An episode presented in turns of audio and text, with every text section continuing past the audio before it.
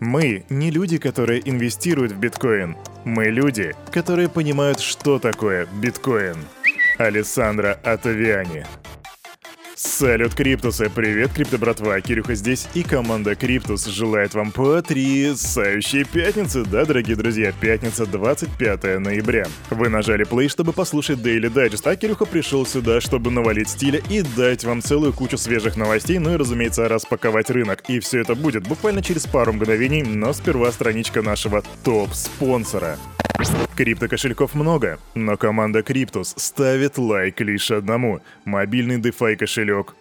OneInch. Здесь ты можешь покупать криптовалюту с помощью обычной банковской карточки, ну и, конечно же, хранить, пересылать и обменивать свои токены по максимально выгодным курсам с доступом ко всем децентрализованным биржам. Расширь свои криптогоризонты с мобильным DeFi кошельком OneInch. Качай на Android и iOS. Ссылка в описании. Настало утро, а значит настало время распаковать рынок. Давайте не медлить и просто раскрываем его. Что у нас? У нас сегодня среднее падение по рынку 5%. Да, вот так вот просто, без каких-либо объяснений. Просто все в основном упало на 5%, кроме токена FTT. FTT растет. What the fuck? Ну еще, конечно, подрос STX, HT и BNX. А что по Бетховенсу? Бетховен 16 438 долларов, это рост полтора процента за сутки, и эфириум упал на... Э, рост, говорю, падение полтора процента за сутки. Эфириум падает еще больше 2%, и стоимость его на сегодня 1176 баксов. Капа рынка 825 миллиардов и 340 миллионов при доминации биткоина 38,3%. Именно так, дорогой мой криптобрат и криптосестра, выглядит рынок на 25.11.2022 года на 9 утра. So, let's begin. Новости впереди, поэтому присаживайся, расслабляйся, наливай чаек, кофеек. Кирюхи сегодня есть о чем тебе рассказать, разумеется, поэтому погнали. Фух. Дорогие мои криптокотята и криптоволки, прежде чем мы начнем новостную ленту, я напомню, что в это воскресенье в 18.30 у нас будет очередной выпуск нашего ток-шоу, которое называется «Алло, это Web3», и к нам в гости придут Angel Talks. Будем обсуждать венчурное инвестирование, поэтому не пропускай это. Информация обязательно к, к ознакомлению, да. Все это великолепие пройдет прямо у нас в телеграм-канале, будет прямой эфир, поэтому просто присоединяйся в 18.30 и слушай. А теперь новости. А начнем мы с далекой Японии. В будущем 2023 году, весной, Банк Японии в сотрудничестве с тремя крупнейшими банками страны и региональными финансовыми учреждениями начнет последний практический этап тестирования цифровой иены. В ходе двухлетней пилотной пилотной программы регулятор протестирует депозиты и выводы цифровой валюты со счетов, а также проверит, сможет ли последняя работать без доступа в интернет. В зависимости от результатов испытания, ЦБ примет решение о переходе на цифровую иену уже в 2026 году. Да, дорогой друг, это очередная новость про цифровые валюты центральных банков или же CBDC. И мы слышим эту информацию много. Мы слышим, что она принимается в России, что она принимается, разумеется, в Китае и в многих других странах. И это важно, потому что в конце этого выпуска у нас будет достаточно интересный вывод по этому поводу. Ну, по крайней мере, Кирюхе он кажется интересным. Так что имей это в виду, идем дальше. А в России у нас Министерство финансов в очередной раз не нашло компромисса с Центральным банком в вопросе регулирования рынка криптовалют. Вау, вот это да, кто, как, как же неожиданно. У нас запрещено рассчитываться в долларах и в евро внутри страны. В принципе, можно было бы то же самое сделать для криптовалют. Держать можно, но рассчитываться нельзя. Так объяснил Силуанов позицию Минфина. Он добавляет, что Центробанк как броня, как стена стоит насмерть и не хочет, чтобы криптовалюта входила в оборот на территории страны. Министр подчеркнул, что регулятор не хочет, чтобы граждане подвергались каким-то рискам и параллельно с рублем входили в какие-то суррогаты. Крипта — это данность. Вы имеете возможность покупать, оперировать, продавать. Все это нелегально получается.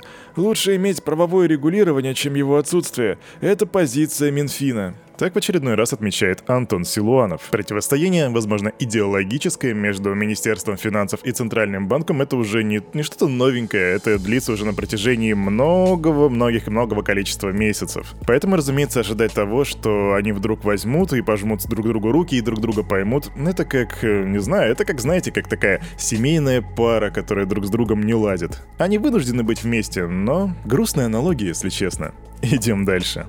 Уходим от политики и переходим к криптобиржам. Bybit объявили о создании фонда помощи институциональным клиентам в размере 100 миллионов долларов. Об этом пишут ребята из CoinDesk. Вот этот проект, он нацелен на поддержку компании в этот, цитата, «сложный период в криптоиндустрии», когда банкротство одной из крупнейших криптовалютных бирж FTX вызвало эффект домино в отрасли, и множество криптокомпаний начали испытывать проблемы с ликвидностью. Bybit предложит помощь действующим и новым маркетмейкерам на своей платформе. Также на поддержку фонда могут рассчитывать менеджеры по работе с клиентами. Так говорится в сообщении биржи. Мы все находимся в этой ситуации. Каждый должен делать все возможное, чтобы поддержать нашу отрасль, и это один из способов, которым мы помогаем восстановлению. Так в своем твиттере написал сооснователь и глава биржи Bybit Бен Джоу. И это потрясающая на словах инициатива с одной стороны, с другой стороны, дорогие друзья, это всего лишь 100 миллионов долларов. 100 миллионов долларов в крипте, это, знаете, это как пыль по сути.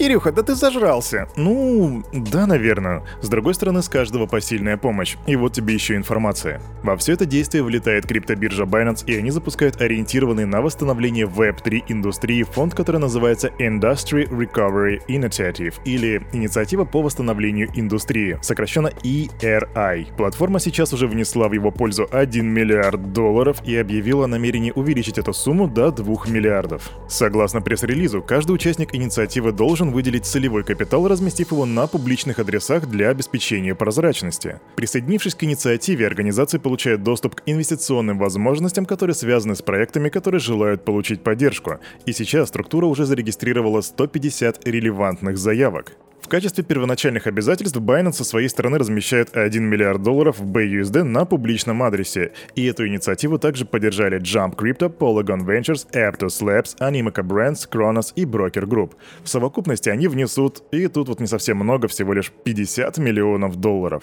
Мы ожидаем, что в ближайшее время к ним присоединится еще больше участников. Мы понимаем, что традиционные финансовые институты могут захотеть принять участие в проекте, но не смогут отправить деньги на публичный адрес. Мы открыты для изучения других структур сделок. Так говорится в заявлении. Также Binance подчеркивает, что участники инициативы могут принимать решения независимо друг от друга, и когда фонд прекратит свое существование, они смогут вывести неиспользованные активы. Но и в этой ситуации не обошлось без о, такой ложки дегтя в этой бочке меда, и о ней я тебе расскажу чуть-чуть позже. Идем дальше.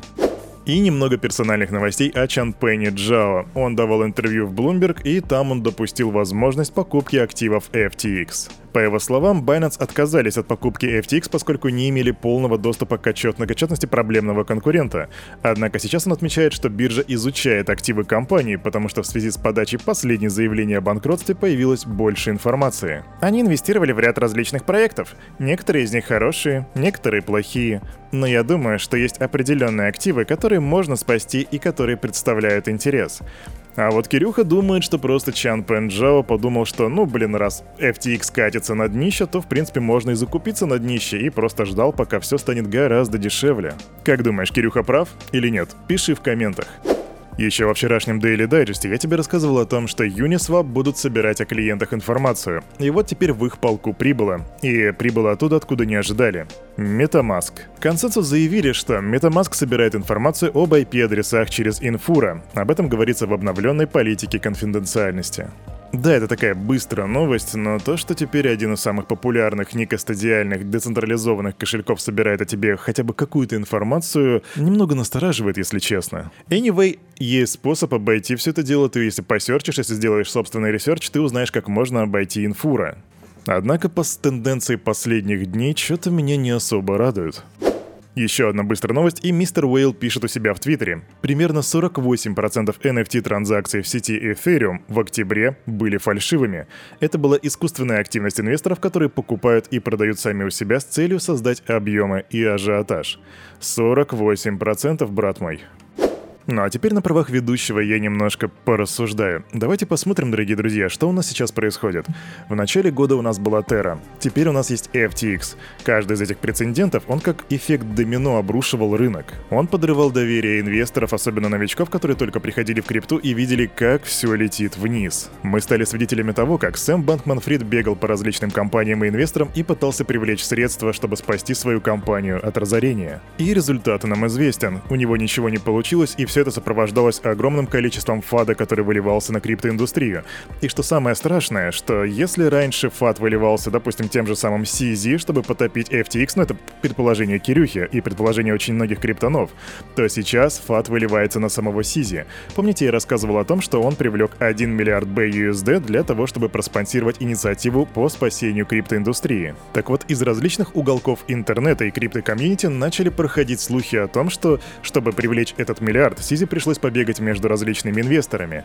И это при том, что у самого Сизи его состояние оценивается в 94 миллиарда долларов, и человек бегает и ищет 1 миллиард для того, чтобы спасти криптоиндустрию, ту самую индустрию, которая приносит ему доход. Злые языки говорят, «А, посмотрите, у Чан Пэна Джао нету денег, он притворяется, что он богат, а на самом деле у него все плохо, как и у Сэма, когда он говорил, что все хорошо». А теперь на этот тортик выливаем глазурь из информации о том, что у нас эфириум становится, подвергается цензуре и становится централизованным, и ложим вишенку того, много вишенок, которые состоят из странных транзакций, которые происходят в последнюю неделю. Например, Виталик Бутерин со своего личного кошелька переводит 40 тысяч эфириумов, и когда он делал последний раз подобный move, цена эфириума упала с 2000 долларов до 1000 долларов. И сейчас, дорогие криптоны, мы можем видеть, как огромное количество людей в криптокомьюнити начинают сомневаться в самой крипте. Они начинают продавать, фиксировать убытки, бежать и говорить, что все, децентрализации нет, крипта это скам и все очень плохо.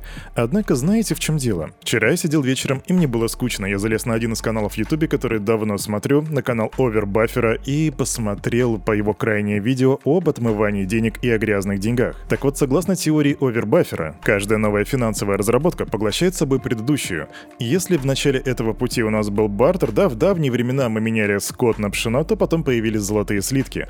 Золотые слитки заменились золотыми монетами, а золотые монеты в свою очередь заменились денежными купюрами. Потом у нас появились цифровые расчеты, мы начали пересылать бабки очень-очень быстро между собой с разных наших аккаунтов, Тинькофф, Сбербанк и так далее, и так далее. И вот сейчас самая последняя финансовая разработка — это как раз-таки блокчейн и блокчейн-технологии. Эксперты по всему миру смотрят на блокчейн и говорят, что это будущее, а криптоны, которые уже давно в крипте, сейчас говорят, да какое будущее, посмотри, крипта трещит по швам, все плохо, это просто катастрофа, это трагедия. И да, действительно, это выглядит именно таким образом. Причем проблемы часто приходят оттуда, откуда ты не ждешь, и ты просто не можешь объяснить себе, как такое вообще могло произойти, как такое возможно. Ну а теперь подумай, базово, Блокчейн, биткоин были созданы одним человеком, который остался анонимным, то бишь это было не государство. Но такой инструмент пригодился бы правительству, потому что он очень удобен и хорош во всех отношениях.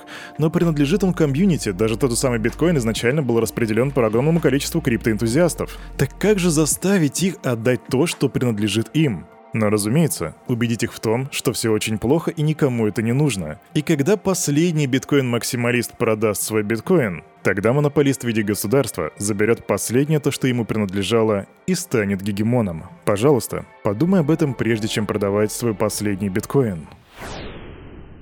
Ну, Кирюха, ты навел депрессухи. ну уж извините. А на этом, на это утро у этого парня за вот этим микрофоном все. С вами, как всегда, был Кирюха и команда Криптус желает вам потрясающего настроения на предстоящий день и на предстоящие выходные. Ну и, конечно же, помните, а разумеется, нужно поставить лайк, комментарий, это радует Кирюху, а Кирюха радует вас. И второе, помните, что все, что здесь было сказано, это не финансовый совет и не финансовая рекомендация. Сделай собственный research, прокачивай финансовую грамотность и развивай критическое мышление. Увидимся с тобой воскресенье на нашем шоу Алло это Веб 3 в 18.30. Не пропусти, пока!